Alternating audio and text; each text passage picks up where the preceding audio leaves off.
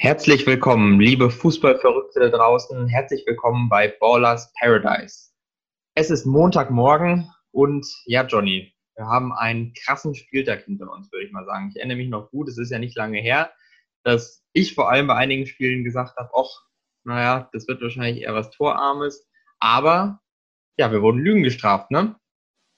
Wir wurden sehr gestraft. Also vor allen Dingen, was die Spiele Dortmund-Bayern und äh, Mainz gegen Schalke, also auf jeden Fall von meiner Perspektive aus vor dem Spieltag angeht, wurden wir sehr gestraft. Krass. Ja, ja also hätte ich wirklich nicht damit gerechnet. Ich bin ja immer noch der Meinung, ich habe auch in, jetzt dieses Wochenende wieder Spiele noch aus anderen Ligen gesehen. Italien, England, Spanien, da sind irgendwie so viel Spektakel dabei, aber genau das hat die Bundesliga dieses Wochenende auch geliefert. Eigentlich in jedem Spiel. Johnny, du hast, glaube ich, außerdem wie viele Tore sind nochmal gefallen? Wir haben 36 Buden dieses Wochenende und 10 Elfmeter. 10? Ähm, und, oh. ja, ja. Und ich bin gerade am überlegen, ich glaube, von den 10 Elfmetern wurden zwei vergeben. Und hm. das war im Spiel Wolfsburg gegen Hoffenheim. Ja, das stimmt. Direkt zwei auf einmal. Das war natürlich echt ein absoluter Fußballkrimi. Ähm, aber dazu kommen wir ja noch früh genug. Ich würde sagen, definitiv bietet sich an, das natürlich wieder chronologisch zu machen. Ja, wir starten direkt beim Freitagsspiel mit unserem Bundesliga-Rückblick über das vergangene Wochenende. Ähm, das Freitagsspiel Bremen gegen Köln. Ähm, ja, recht lange, ja, mit sehr viel Glück für die Kölner, denke ich. Und mhm. ähm, am Ende ein Eigentor und ein später Siegtreffer, äh, Ausgleichstreffer. Ähm, ja. Also ich weiß echt nicht, äh, wo das hinführen soll mit Köln diese Saison, weil zwischenzeitlich sah es mal so aus, als würden sie mehr schlecht als recht irgendwie sich zu so einem Sieg mausern mal. Das war ja unheimlich wichtig gewesen, auch für die Mannschaftsdynamik, ähm, überhaupt mal so ein Erfolgserlebnis zu haben. Und dann war es aber am Ende auch einfach nicht verdient, muss man sagen. Ähm, ich bin ja in meinem Managerspiel, das hatte ich beim letzten Mal schon angeschnitten, äh, Besitzer vom Flügelspieler der Kölner, dem Jakobs, der ja noch klar noch relativ jung ist, ne, ist noch viel Entwicklungspotenzial da, aber wenn man gesehen hat, wie wenig positive Ballaktionen der hatte, beziehungsweise jedes gute Dribbling hat sich durch mindestens ein schlechtes auch ausgeglichen, ja, ist es dann in Summe einfach zu wenig, um gegen eine Mannschaft wie Bremen, die ja wirklich akzeptabel in Form ist, könnte man sagen, dann halt mehr als mitzunehmen. Eigentlich mit dem Punkt können sie teilweise sogar schon zufrieden sein, oder Johnny? Definitiv, definitiv. Ich, ich denke, dass die Kölner Glück haben, dass die Schalke eine noch längere Nicht-Siegesserie hat. Ansonsten würden die auch noch mehr zerrissen werden. Ähm, ja, ich glaube, zu dem Spiel gibt es gar nicht so viel zu sagen. Es war nicht so spektakulär und da gab es dann doch, ich glaube, vor allen Dingen im nächsten Spiel, wenn man sich den FC Union Berlin anschaut gegen die Arminia aus Bielefeld, das war doch deutlich interessanter. Halleluja. Ähm, Max, Max Kruse ist wirklich, es ist absolut mein Held. Das ist der Hammer. Was der Typ da jetzt schon wieder abliefert, ist genial, genial, muss ich echt sagen. Ja, ähm, zwei Vorlagen, ein Tor, wenn ich das richtig in Erinnerung habe. Ähm, und ja, und, und das schon Berlin zum zweiten Spieltag hintereinander, muss man jetzt sagen. Das ja. hat er beim Spiel davor schon ganz genauso gemacht. Ja, und nicht zu Unrecht äh, Spieler des Spieltags zum Kicker geworden. Ähm, und ja, Union hat doch deutlich dominiert. Da sieht man im Endeffekt doch, dass Union mit sehr vielen alteingesessenen Bundesligaspielern ähm, Arminia regelrecht vorgeführt hat. Absolut. Und ähm, da jetzt in dem Sinne, da grätsche ich direkt schon mal rein. Ich finde das auch unheimlich spannend, wenn man sich mal anguckt, teilweise die Teams, was für einen Spielplan die jetzt vor sich haben. Ne? Wir haben ja jetzt ähm, sieben Spieltage gespielt so diese Anfangsphase der Saison ist jetzt rum. Und vor allem bei Union sieht man relativ gut, dass die erstmal jetzt relativ weit oben stehen in der Tabelle und aber meiner Meinung nach auch die Möglichkeit haben, sich da so ein bisschen festzusetzen. Das nächste Spiel erstmal gegen Köln nach der Länderspielpause. Danach ja. kommen dann Frankfurt und Hertha BSC. Das sind alles Gegner. Und das werden Gradmesser. Das werden Gradmesser. Ich meine, Union steht mit Reihe Siegen, drei Unentschieden und einer Niederlage auf Platz fünf. Das ist ich glaube, für ein Team, was erst die zweite Bundesliga-Saison spielt, super, hat eine super Tordifferenz. Ähm, und ja, ich glaube, mit Max Kruse regelrecht ein Königstransfer gelandet. Ja, der wird dir noch viel Spaß machen. Ja, und gerade über Transfers, ich meine, Länderspielpause steht an, können wir ja uns auch nochmal in der nächsten Folge auseinandersetzen. Ähm, wer gute Transfers getätigt hat, wer bisher eingeschlagen hat. Ähm, natürlich ähm, angesichts der Länderspiele, je nachdem, wie spannend sie werden. Mhm. Ähm, ja. Nee, war ein, war ein Top-Spiel. Ähm, wollen wir zum nächsten Spiel übergehen? Gerne, gerne. Ähm, Augsburg gegen Hertha und ich weiß nicht, ob du dich daran erinnerst, aber ich habe gesagt, die Hertha wird sich deutlich durchsetzen gegen Augsburg.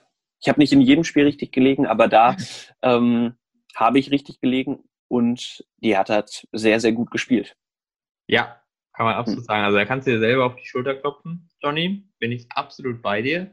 Denn das war am Ende doch ein überzeugender Sieg, ja. Auch wenn es natürlich am Anfang ein paar Startschwierigkeiten gab. Also unter anderem natürlich eine Augsburg einmal, sage ich mal, irregulären Führung gegangen. Also es war ja am Anfang doch relativ ausgeglichen. Ähm, ja, und im Endeffekt 3-0 dann aber doch der lange überfällige ähm, Sieg mal wieder jetzt für Berlin. Ja, und also ich finde, Berlin hat mit Boyata einen Top-Kapitän getroffen. Der hat die Abwehr da hinten ziemlich im Griff.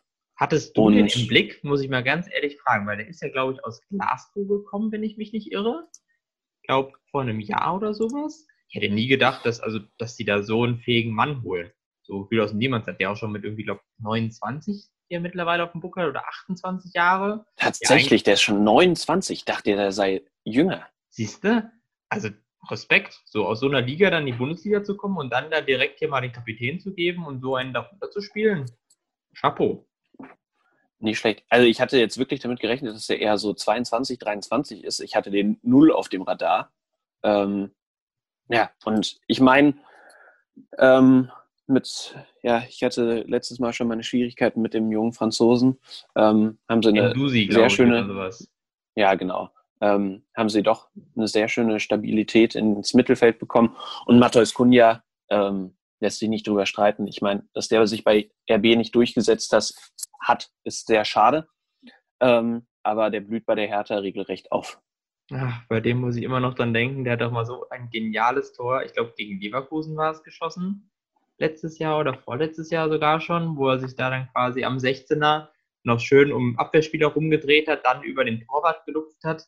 Ich meine, das war ja der gewesen. Das war eines seiner Ja, definitiv. Das, das ist Geiler Spieler ja, super Spieler. Und ähm, ich meine, wenn du noch einen Piatek auf der Bank sitzen hast und vorne im Sturm Cordoba, Cunha und Luke Bacchio hast, ähm, naja, die Berliner, ich habe es letztes Mal gesagt, ich glaube, bis zum Winter werden sie sich vorne festsetzen, also um Platz 6, 7 mitspielen und ähm, ja, eine gute Mannschaft bilden, man, ein gutes Mannschaftsgefüge. Ja, Geld hieß dann auf ja. lange Sicht doch äh, das ein oder andere Tor. Das kann man, ich, im Fall von Berlin mittlerweile auch bestätigen. Ja, klar. Aber ich glaube mhm. auch, dass Labadia die Mannschaft gut zusammenhält und ähm, das ganze Konstrukt Berlin, Big City Club, äh, gut aufbauen wird. Ja, absolut. Kommen wir zum nächsten Spiel. Das wäre Stuttgart gegen Eintracht. Und ich muss ganz ehrlich sagen, letzte Woche hat Ayman Barkok schon sehr gut gespielt. Und diese Woche wurde er wieder eingewechselt und hat wieder sehr gut gespielt. Ich hoffe, dass er nächste Woche mal von Beginn an ran darf, beziehungsweise nach der Spielpause. Ähm, ja, war ein sehr spannendes Spiel. Ähm, Stuttgart geht 2-0 in Führung und die Eintracht rettet dann doch noch das Unentschieden. Was würdest du denn sagen? Was hat Stuttgart falsch gemacht, dass sie es nicht geschafft haben, diese Führung am Ende über die Zeit zu bringen? ja, ich weiß nicht, vielleicht fehlt die Cleverness ähm, dann doch, die sie in der zweiten Liga ähm, ja, nicht gebraucht haben, um gegen einen ähm, stabilen Bundesliga-Club ähm, einen 2-0 über die Zeit zu bringen. Ja, ja, stimme ich dir zu, weil im Endeffekt muss ja sagen, Adi Hütte hat sehr gute Einwechslungen getätigt. Das war ja auch eine Sache, wo vorher schon spekuliert wurde, Barkok, vielleicht auch Younes, irgendwie kommen die von Anfang an. Wer natürlich ähm, ein sehr schlechtes Spiel gemacht hat, war Almani Touré. Ähm, ja. Muss man einfach so sagen, ne? der sei mal, war da der Unsicherheitsfaktor hinten und ist so ein bisschen die Frage, ähm, wie es mit dem jetzt weitergeht, ob der da seinen, seinen Startelfplatz irgendwie behaupten kann. Wird er auf jeden Fall nicht, wenn er weiter so spielt. Ähm, naja, aber nach der Halbzeit wurden die Fehler quasi behoben, was die Aufstellung angeht. Und dann war Frank natürlich auch richtig gut im Spiel. Aber trotzdem finde ich Stuttgart, die sind ja so gut in die Saison gestartet. Da, glaube ich, ärgern die sich selber auch ein bisschen, dass sie die Führung nicht über die Zeit gebracht haben. Weil vor allem, wenn du mit zwei, ähm, zwei Toren Vorsprung schon in Führung liegst und so nah am Sieg äh, dran bist, dann hat die Mannschaft, glaube ich, auch die Qualität mit, wie du schon gesagt hast, ein bisschen mehr Erfahrung noch, ne, ein bisschen mehr ähm, gespielten Bundesliga-Minuten, sowas dann vielleicht auch mal über die Zeit zu bringen. Und das ist, glaube ich, auch wichtig, wenn Stuttgart, wo ja dann tendenziell auch sehr schnell große Euphorie herrscht, ähm, sich wirklich jetzt so in der oberen Tabellenhälfte festsetzt. Weil dann, glaube ich, müssen ja. die aus solchen guten oder teilweise auch glücklichen Führungen dann wirklich auch mehr machen. Ich erinnere auch gegen Köln, das war ja auch genau das Gleiche. Ja. Äh, vor zwei Wochen war das, glaube ich.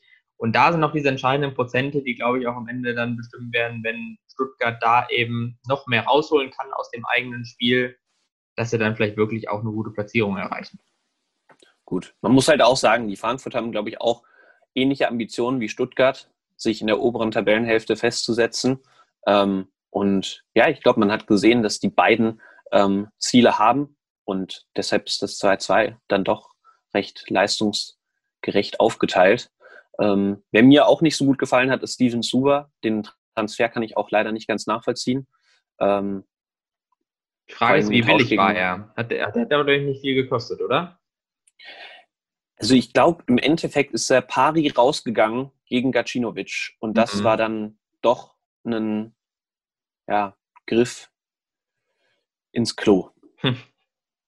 Naja, aber Gacinovic ist ja schon, ja, also, ich habe da immer so ein bisschen ein kritisches Verhältnis zu dem, weil er hat natürlich seine Glanzmomente, aber auch unterm Strich allein schon seit zwei Jahren nicht mehr getroffen. Da kann ich ähm, später nochmal drauf zurückkommen beim Spiel gegen Wolfsburg. Da hat er ja. das auch wieder gezeigt, dass er einfach vorm Tor keinen Ball über die Linie bekommt. Ähm, ja. Ich sage mal, es gibt schon viele Spieler, die sicherlich besser auf der Position funktionieren als Kajinovic, aber speziell im Frankfurter Kontext hätte es denen natürlich gut getan, wenn sie jetzt nach wie vor so einen kreativen Spieler hätten, der einfach mal ein bisschen Lockerheit, ein bisschen was Neues in so eine Partie reinbringen kann, dann vielleicht zu Zuber. Da ist er natürlich nicht sonderlich geeignet für. Ja, auf lange Sicht denke ich, dass Steven Zuber definitiv von Kostic ersetzt wird, wenn der wieder fit ist. Hm, ähm, ja, klar. Und dann, klar. und dann sieht das offensive Spiel schon mal ganz anders aus. Und ja, braucht, glaube ich, nicht viel über die Eintracht zu diskutieren. Die haben super Transfers getätigt die letzten Jahre, auch mit Younes jetzt. Gibril So, der wird vielleicht auch irgendwie noch mal Fuß fassen. Und dann Kamada ist nach seiner Laie letztes Jahr schon aufgeblüht und der spielt auch prinzipiell sehr guten Fußball. Nur dieses Spiel hat er jetzt auch nicht so überzeugt. Und dann hat man noch einen jungen Ayman Barkok. Ähm, ja, mal sehen. Es gab schon schlechtere. Es gab schon schlechtere ja. Eintracht-Teams. Das sei gesagt zum Abschluss. Definitiv. So, kommen wir zum nächsten Spiel und dem überragenden Kader von RB Leipzig, der auch der Dreifachbelastung standhält. Ja, Chapeau, Chapeau. Und das ohne den absoluten Top-Stürmer da vorne. Hat sich am Wochenende jetzt auch wieder gezeigt. Sörlot äh, immer noch nicht so richtig eingeschlagen. Paulsen ist jetzt auch kein Werner. Trotzdem schafft die Mannschaft mit 3-0 relativ überlegen gegen ja, ein natürlich nur mittelmäßiges Freiburg zu gewinnen. Aber hey, solider Sieg. Das ist genau das Leipzig, wie man es jetzt mittlerweile seit ein, zwei Jahren kennt, die wirklich auf dem Spitzenniveau angekommen sind und sich doch einfach nichts mehr vormachen lassen in solchen Spielen. Ja. Das finde ich schon, schon genial. Und überleg mal, da fehlt noch ein Konrad Leimer im gesamten ja. Teamgebilde. Ja. Und der wird auch wieder zurückfinden. Dann hat Halstenberg nicht gespielt. Ähm, wer ist noch verletzt? Ähm, hier, wie heißt der? Klostermann. Ja, genau. Der war auch noch nicht fit. Ähm, Henrichs kam erste Halbzeit. Ähm, also das ist schon ein super Team und wird den Dortmund dann große Konkurrenz um die Nummer zwei in, Dort in Deutschland machen. Absolut. Also ich bin, sage ich mal, nach wie vor ähm, sehr gespannt, wo die am Ende landen werden, weil Leipzig ja auch selber die Devise ausgegeben hat, sie wollen ja auch Titel gewinnen. Ne? Sie wollen wirklich nach ganz mhm. oben und die wollen jetzt nicht nur Dritter oder Vierter werden, wie man das manchmal den Eindruck hat, dass es irgendwie bei Leverkusen oder Gladbach der Fall ist, dass denen das reicht. Deswegen bin ich mal gespannt, wann sie dann diesen nächsten Schritt gehen. Sie haben es in der Champions League letztes Jahr schon gezeigt, dass sie wirklich, wirklich auch gegen große Teams super spielen können. Auch jetzt gegen PSG wieder gewonnen, natürlich in der Champions League. Und jetzt die Frage, schafft der Kader es diese Saison schon wirklich da oben mitzuspielen, auch bis zum Saisonende? Oder muss man da vielleicht noch mal ein Jahr mehr warten, bis vor allem so ein geeigneter Werner-Ersatz da richtig herangezogen worden ist? Also ich glaube, diese Saison, sage ich mal, werden sie selber nicht die Wiese ausgeben, dass sie da irgendwie Meisterschaftsrennen groß eingreifen wollen. Auch wenn das sie mit nicht, ein bisschen das Glück, ich ihnen das zutrauen würde. Ja, ich definitiv auch, auch wenn die ganzen Verletzten erstmal zurückkehren. Ich meine, das sind ja schon drei potenzielle Stammspieler, ähm, die da fehlen. Ja. Ähm, und ah, ich finde, Paulsen ist im Prinzip auch klar ein ganz anderer Spielertyp, aber ähm, ein super Stürmer, der kann die Bälle vorne festmachen, hat natürlich noch ein bisschen mehr körperliche Robustheit, aber einen Werner wird es halt nicht direkt geben mit so viel Schnelligkeit und dann doch Finesse vor dem Tor. Ähm, ja, war ein überzeugender Sieg, natürlich mit einem super Freistoß zum Ende von ähm, Angelino. Absolut. Ähm, ja. Gibt es noch was zu Freiburg zu sagen? Ich glaube, die werden sich äh, so wie immer schön im Mittelfeld einpendeln und Freiburg wird Freiburg sein. Wobei ja. ich glaube, dass sie dieses Jahr auch wieder ein, eine tendenziell eher schwierige Saison vor sich haben. Also das sieht man jetzt in den Spielen. Die Qualität von letztem Jahr haben sie nicht.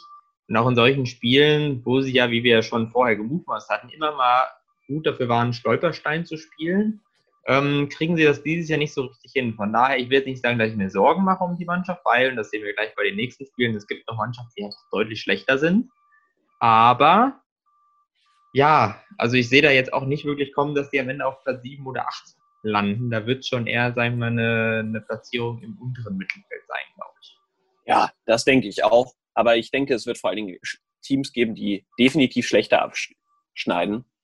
Und ähm, ja, aber wen wundert's? Ich meine, da sind die drei richtigen Säulen aus dem Team rausgeflogen. Ähm, mit Schwolo, Koch und ähm, Waldschmidt. Und ja, die sind halt nicht zu ersetzen für Freiburg.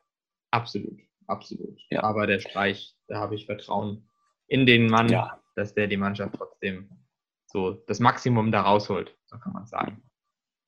So, kommen wir zum Kellerkrimi. Oh Mann, was ein Spiel. Mainz und Schalke. Ah. Ja. Ah, war es ein Spiel. Ah. Ich weiß nicht, also es war geil anzusehen. Ich meine, ich muss ja zugeben, ne, klar, ich, ich habe Konferenz geschaut am Samstag, von daher ähm, war ich dann doch überrascht, wie viel es zu berichten gab am Anfang. Es war ja wirklich auch die eine oder andere äh, krasse äh, ja, Entscheidung dabei, Schiedsrichterentscheidung, viel Spannung drin, Sachen, die zurückgenommen wurden. Ja. Ja, was, was bleibt so am Ende hängen bei dir, Johnny? Was bleibt bei mir hängen? Mainz schafft es offenbar nicht, den Ball zum eigenen Mitspieler zu bringen. Ich meine, eine Passquote von 66 Prozent gegen, ja, doch momentan eher ein leistungsidentisches Schalke. Ähm, ja, war sehr traurig. Marc Uth hat super gespielt. Ähm, der hat so seine Leistung gezeigt, die er auch in Köln gezeigt hat.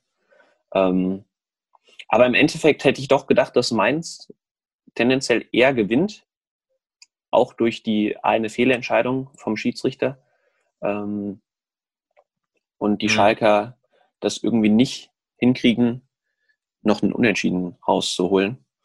Ähm, aber das sind definitiv, man hat in dem Spiel gesehen, die zwei momentan schlechtesten Teams der Bundesliga. Ja, das stimmt. Auch wenn ich im Endeffekt positiv überrascht war, dass es dann doch so zur Sache ging. Vor allem, sage ich mal, der Einsatz hat gestimmt, der Kampfesgeist hat gestimmt und ich fand am Ende des Tages auch, dass Schalke das besser veranlagte Team war, die wirklich, ja, wenn. Sie, wenn sie mehr aus dieser Mannschaft rausholen unter, ähm, unter Baum als Trainer, eigentlich auch noch mehr Punkte holen müssten. Im Vergleich zu Mainz wiederum, wo ich aber auch gar nicht wirklich sagen kann, was denen eigentlich fehlt. Mateta ist da vorne nach wie vor die Lebensversicherung. Sie hatten auch letztes Jahr mit Kreise und Superspieler, der dieses Jahr einfach schlecht in Form ist. Und auch ansonsten haben sie ja eigentlich ein Gerüst, wo viele Spieler ja schon bewiesen haben, dass sie da ähm, zu Dienste sein können. Und da war es natürlich schon eine negative Offenbarung, dass sie auch, sag ich mal, gegen das andere schlechteste Team der Liga ähm, auf Elfmeter angewiesen waren, um da irgendwie noch zu Punkten zu kommen. Also da ja. fand ich Schalke spielerisch, muss ich sagen, schon, schon besser und hätten auch, ja, ich meine, ob es einen Sieger verdient gab, das weiß ich nicht, das Spiel, ne? Aber Schalke hat mir ja. alles in allem ein bisschen besser gefallen. Ja, das, da gebe ich dir recht. Nichtsdestotrotz ähm, war auch das Tor zum 2-2 im Endeffekt sehr glücklich. Also wie es gefallen ist. Ja, ja, das stimmt natürlich. Das stimmt. Aber die Schalke hatten das unentschieden schon verdient. Ja. Glaubst du denn, glaubst du denn, die beiden werden da jetzt weiter unten drin bleiben? Also wird das jetzt bis Weihnachten so weitergehen, dass die wenig punkten oder kann eins von den beiden Teams also ein bisschen rausbrechen? Ich glaube, wenn eher Schalke. Aber. Aber ein großes Wenn, sagst du. Ja, ich glaube ich glaub nicht, dass die Teams ähm, gerade wie Bielefeld, Freiburg, Hoffenheim ähm, sich da unten reindrücken lassen. Und ich glaube wirklich, dass der Abstieg zwischen Köln, Schalke und Mainz und vielleicht noch Bielefeld ausgemacht wird. Ja. ja. Dafür haben die anderen schon zu viel gepunktet. Also gerade so mögliche Abschieds Abstiegskandidaten vor der Saison, wie äh, möglicherweise doch der Neuling Stuttgart, ähm, Augsburg, Bremen, ja. Bremen, und, genau. Ja. ja, Union wusste man auch nicht, ob die Einzelspieler alle so gut zusammenpassen, aber dafür haben die Teams einfach schon zu viel gepunktet. Ich meine, nochmal dieselbe Punkteausbeute und man ist quasi schon ähm, im Vergleich zu den letzten Jahren fast durch. Hm. Ja, ja, ja, doch, da hast du recht. Definitiv. Gut, kommen wir zum Topspiel am Samstag mit fünf Toren. Ähm, vielleicht sechs, wenn man ähm, das Tor aus der 19. Minute noch mitnimmt, weil, also das, das letzte Tor, was nicht gegeben wurde zwischen Dortmund und Bayern, muss ich sagen, war dann doch mit, auch mit ähm, VRR eine klare Fehlentscheidung, aber ähm, auch beim VAR fand ich, ähm, es war ja keine klare Fehlentscheidung, das 1-0 von Lewandowski. Warum schreitet er da ein? Ich meine, das konnte keiner mit klarem Gewissen sagen, ob das Abseits war oder nicht. Ja, es ist schwierig, schwierig zu beantworten. Also der Videoschiedsrichter hat jetzt gefühlt auch wieder ein paar mehr kontroverse Entscheidungen drin gehabt. Das hat man irgendwie auch generell in anderen Spielen mitbekommen. Ja, bei Dortmund Bayern war es im Endeffekt so, dass irgendwie dieses ganze Spiel mal in die eine, mal in die andere Richtung gekippt ist. Also es war ja schon mal schön zu sehen, dass Dortmund wirklich auf Augenhöhe agiert hat. An, es waren super Spiele. Ich weiß auch nicht, was die ganzen Experten, und da werden wir sicherlich auch gleich noch kurz drüber reden, was hm. die ganzen Experten meinen, dass die Bayern so überlegen waren. Also ich fand die Dortmunder, wenn die zwei Schüsse besser aufs Tor bringen, vor allem der Haaland, also da, da kann ich auch seine Eigen Selbstkritik verstehen, auch wenn er zwei Tore gemacht hat, dass er dort eigentlich hätte, also vor allem in zwei Situationen hätte er rüberspielen müssen, anstatt aufs Tor zu schießen. Dann wäre das Spiel vielleicht auch nochmal anders ausgegangen. Aber im Endeffekt war es ein ja doch verdienter Sieg für die Bayern, aber Dortmund war absolut auf Augenhöhe und dass die, dass Lothar Matthäus nach dem Spiel sagt, ja, was passiert, wenn Bayern erstmal äh, in Topform ist, ja, da frage ich mich halt, Alter. Also die Bayern haben schon sehr, sehr gut gespielt. Auch das Tor von Leroy Sané zum 3-1 war super. Ähm, aber ich wäre mal gespannt gewesen, wie das Spiel ausgegangen wäre, hätte Alaba diesen Freistoß nicht noch reingemacht. Also Meunier hat ihn ja letztendlich dann doch entscheidend abgefälscht. Ansonsten wäre er sehr zentral aufs Tor gekommen, der Ball. Ja, ähm, absolut. Wie es nach der Pause ausgesehen hätte, wenn Dortmund mit 1 in die Pause gegangen wäre. Ähm, aber letztendlich ist es ja nicht so gekommen. Die beiden haben verdient gewonnen, auch wenn die Dortmunder sehr nah dran waren, dann doch vielleicht noch einen Unentschieden rauszuholen. War ein Top-Spiel insgesamt. Ähm, aber ich finde, ähm, die Dortmunder wurden nach dem Spiel vor allen Dingen von den Experten ähm, nicht objektiv behandelt, sondern sehr subjektiv. Ähm, ja. So, jetzt Und Thomas Meunier ist ein riesen, riesen Problem in der Dortmunder ähm, Aufstellung. Finde ich interessant. Ich, ich, ich bin ja der Meinung, dass er sich gebessert hat seit Saisonbeginn, ja. muss ich ja schon sagen. Ähm, aber ja, ist natürlich eine Optimalbesetzung. Ist natürlich kein Hakimi, ne? wollen wir es mal so formulieren. Nee, definitiv nicht. Und ich finde auch in so einem Spiel musst du Torgan Hazard von Anfang an bringen. Im, also, wenn du es mit Reiner vergleichst, weil er dann doch mehr Erfahrung hat, um so ja. ein Spiel vielleicht auszumachen. Und Reiner blieb in dem Spiel komplett blass. Äh, genauso wie Jaden Sancho auch, aber der hat momentan einfach ein Formtief, was ja auch für 20 Jahre absolut in Ordnung ist. Aber da, da muss vielleicht einfach äh, Hazard von Beginn bringen. Aber im Endeffekt, als ich die Aufstellung gesehen habe, habe ich gedacht, boah, das wird ein gutes Spiel. Ja, also. Also auf beiden Seiten. Und ich meine, wenn du, wenn du als Bayern München noch einen Tolisso, möglicherweise Rocker oder Douglas Santos, äh, Douglas Costa ähm, von der Bank bringen kannst und als Dortmund Chan, Dahut, Brandt, Torgan Hazard oder auch Bellingham, dann ist das ein ist das eine breite im Kader, die man so halt nur bei den zwei Vereinen hat. Ja, absolut. Ja. Also das ist auch immer, ich meine, das wird sich nicht ändern, die Situation. Das Spiel hat wieder gezeigt, dass die Bayern einfach eine Messlatte an den Tag legen, die auch aktuell natürlich ein brachiales Niveau hat. Das ist was anderes als Juve in Italien vorgibt aktuell. Das ist was anderes als Real und Barca vorgeben. Und das ist einfach diese Mentalität, die gepaart mit der Qualität dieser Mannschaft so auszeichnet, wo einfach auch Dortmund, das glaube ich, in den nächsten Jahren immer schwer haben wird, damit zahlen, weil die einfach aufgrund ihres unheimlich jungen Teams genau diese paar Wettkampfprozente von Erfahrung, von Mentalität einfach wettmachen müssen in so einem direkten Duell. Und ja. ähm, es gab diese eine Szene, die ist mir so ein bisschen im Kopf geblieben, wo am Ende Dortmund ja auf zwei, drei rangekommen ist. Und dann hatte Reus ja diese Riesenchance, wo er dann oh. quasi hoch angespielt worden ist und den Ball dann mit einem direkten Volley über, übers Tor gesetzt hat.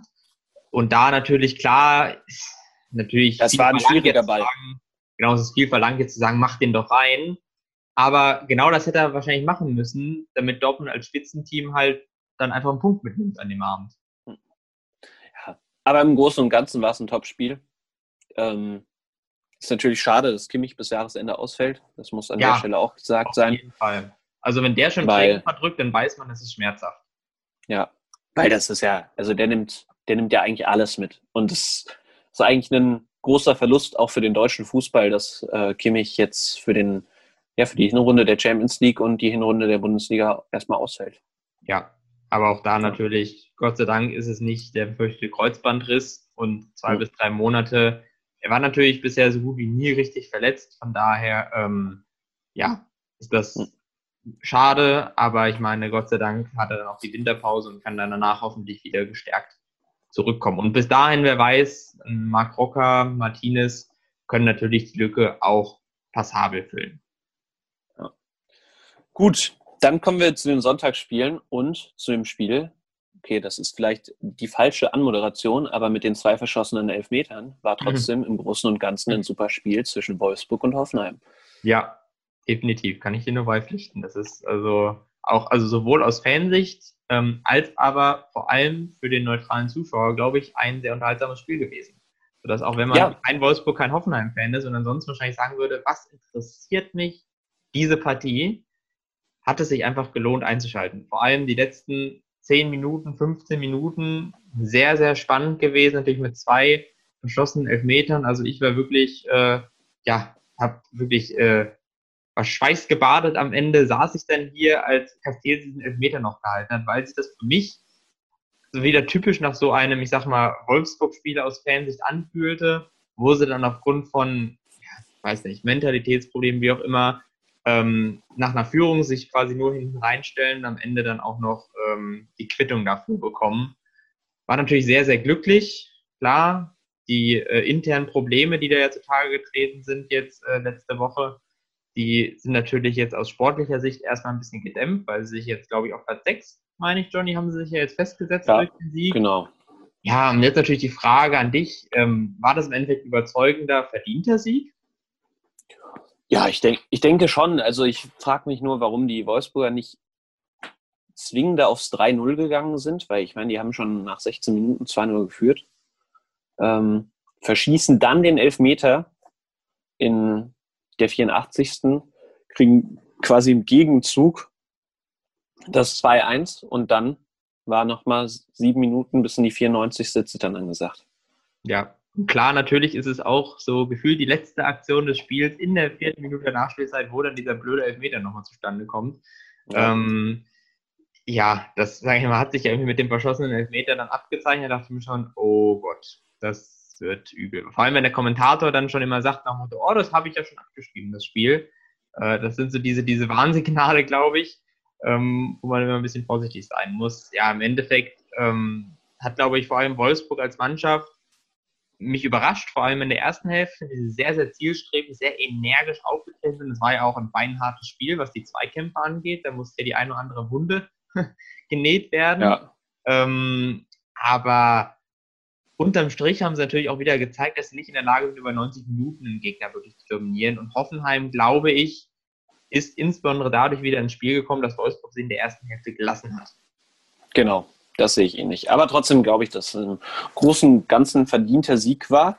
Nicht so, beziehungsweise ähm, ich fand das Spiel danach war auch sehr ausgeglichen ja. ähm, und vor allen Dingen torreich. Ja, absolut. Also ich meine, ich weiß ja noch ganz genau, dann da muss ich ja auch mein, meine falsche Einschätzung äh, hier ganz klar eingestehen, dass es natürlich alles andere als ein Nicht-Angriffspakt war, der danach äh, einer anstrengenden Europapokalwoche äh, geschlossen wurde, sondern das war also ein richtig geiles Spiel, auch wieder nochmal zum Abschluss. 4, 3, 7 Tore, zwei Top-Mannschaften offensiv.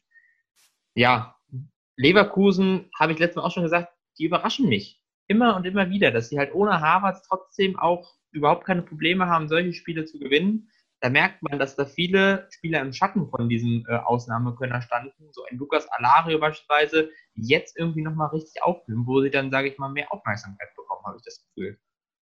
Ja, zumal, also ich glaube, mit Florian Wirz haben sie von Köln letztes Jahr ja so, doch ähm, sehr kontrovers einen Spieler bekommen, der die Lücke als Youngster ziemlich gut füllt. Also den habe ich zum Beispiel im Kicker-Manager-Spiel und ich war über seine Leistung doch sehr glücklich, weil er hat einen hervorragenden Pass, glaube ich, zum 1-0 auf Diaby gespielt und der hat dann vorgelegt für Alario, die Vorlage zum 2-2 gegeben und hat an sich auch sonst ein sehr gutes Spiel gemacht. Ähm, ich fand, es war ein super, super spannendes Spiel. Ich weiß zwar nicht, was äh, Jan Sommer bei dem 2-2 gemacht hat. War das das Tor, wo Alario vor ihm stand und er komplett am Ball vorbeigesegelt ist? Ich glaube, ja. Ja, ja sehr schade. Ähm, auch, dass Hannes Wolf ähm, eigentlich die Möglichkeit zum ähm, 3-2 hat. Und im Gegenzug schießt Bailey das 3-2 ähm, für Leverkusen. Ähm, und natürlich war in der 94. Minute ein super Schlusspunkt für so ein Spiel, das Tor von Lazaro. Lazaro, ja. Da habe ich vor ein paar Wochen auch wieder ein Managerspiel. Hatte ich den, hatte ich den in meiner Mannschaft, hat natürlich aufgrund der anderen Verletzungen dann wieder verkauft. Und habe gestern noch gedacht, schön ihn mal spielen zu sehen. Er hat ja in Berlin vor zwei Jahren eine super Saison gespielt, dann jetzt im Ausland nicht so wirklich Fuß fassen können. In Italien, wo er ja, glaube ich, äh, sich rumgetrieben hat. Und er war bei Inter und Newcastle. Inter und Newcastle waren, siehst du, genau. Ja. Sehr gut informiert, Johnny, hast du gut vorbereitet.